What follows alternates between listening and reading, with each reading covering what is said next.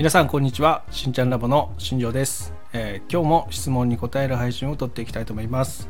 えー今日の質問はこちらになります。えーと定期的に白髪を染めてるんですが、えーと2週間ぐらい経つと分け目がものすごく気になります。私自身の髪の毛が薄くなっているのか、えー分け目から伸びてくる髪の毛に白髪が入っているか分け目が目立っているのかちょっとよく分かりませんと。もし、えー、とこれが改善できる方法があるんだったら教えてほしいですっていう質問が来ました。でこの方にね、えーその後に、えー、とメッセージでね確認をいくつかさせてもらったんですけども、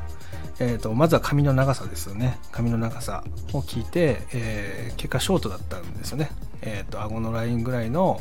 ショートヘアですっていう話がありました。であとはその白髪を染めてる周期っていうのを確認しました、まあ、それが1ヶ月だったっていうのがあります。で、えっと、その次にねそのヘアスタイルについて、えーなんだろうないつも同じような、まあ、ヘアスタイルなのか毎回切るために変えるのかっていうところを質問させていただいたところ、えーいつも同じスタイルですっていう話でした。で、えっと、ここでね僕が話したのはその分け目っていうのは、えっと、やっぱり同じスタイルで維持していれば維持してるほどできやすくなります。そこで癖がついてしまうので、えっと、くっきりねまず分け目ができてしまう。であとはえカラー剤による髪の毛の、えっと、張り越しがなくなっていくダメージですよね。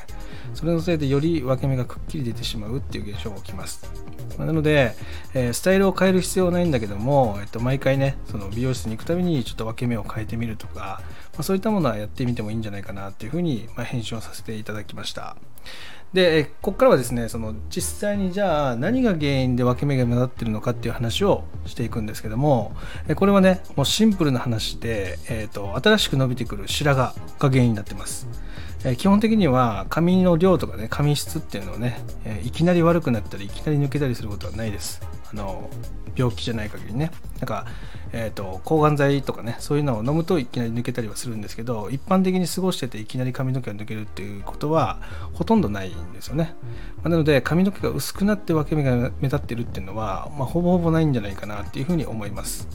えーなので、えー白髪ですよね。ここが伸びてくると白髪って白いのでねもう白髪染めをしてる方の髪の色が暗ければ暗いほど、えー分け目がねその白髪によってちょっと太く見えてしまうっていう現象が起きます、なので、そういった意味では、えー、と白髪が原因になってるっていう話ですよね。はい、じゃあこれをどういうふうに改善していくかっていうとその白髪をねまめに染めることは基本的には僕はおお勧めしてないので、まあ、1ヶ月のままの、えー周期でいいんじゃないかなっていうふうに思うんですけども、まあ、例えば、えー、とちょっと前髪を作ってみるとかね。それだけでも結構分け目って消せたりもするのでであとはヘアスタイルに関しては、えっと分け目ができやすいヘアスタイルになってるんだったらば、えっとトップって言われてるそのかあの頭頂部の髪の毛ですよね。そこを少し短く切ってあげて、え段差をつけてあげる。まそういうふうな処置をすると、え分け目が消せたりもします。まただ今回の質問の場合、まずっと同じヘアスタイルで着てるっていう話なので、え分け目にねもう分け目癖がついてる可能性があるんですよね。そういった場合は、えーまずは分け目をえ変えるところから始める方がいいんじゃないかなっていうふうに思います。でここはあのドライヤーの乾かし方で、えー改善できるところなので今日はそこについて補足で上げていこうかなと思ってます、えーまずですねその分け目ですよね。それを消すためには、えードライヤーをかけるときに、えー根元を乾かしていく際にですね、えー分け目をねわざと意図的に逆方向から分けてあげる。っていうことをする必要があります。でこれは乾かしていく時にやらないといけないことなので乾いた後にやってもねそこはもう取れないので癖がついちゃってるので。で基本的には濡れてる時に、えー意図的に逆側に分け目を作ってもともとあった分け目を、えー消してあげる。イメージ的に言うとあの七三分けみたいな感じでね逆方向から思いっきり髪の毛を引っ張るぐらいの気持ちで、えー逆側に分け目をつけるように乾かしていく。でそれが終わった後に、えー、とまたねもともとあった分け目から同じように七三分けにして、えー思いっきり乾かしてあげる。で最後自分が分けたい場所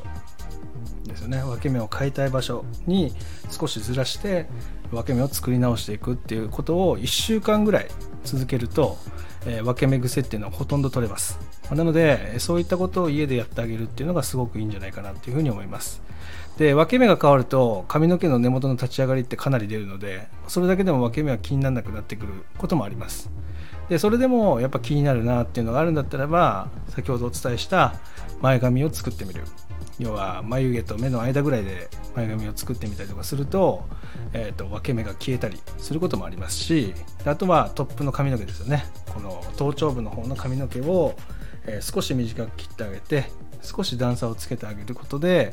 えー、根元がふわっと立ち上がるので分け目が気になりづらくなりますよっていう話になります。あまり入れすぎるとねこれこれでこれこれはこれでこう扱いにくくなったりすることもあるので、えー、そういった意味では、えーと、少しね短くしてあげるぐらいな感じでいいんじゃないかなっていうふうに思います。大体2センチから3センチぐらい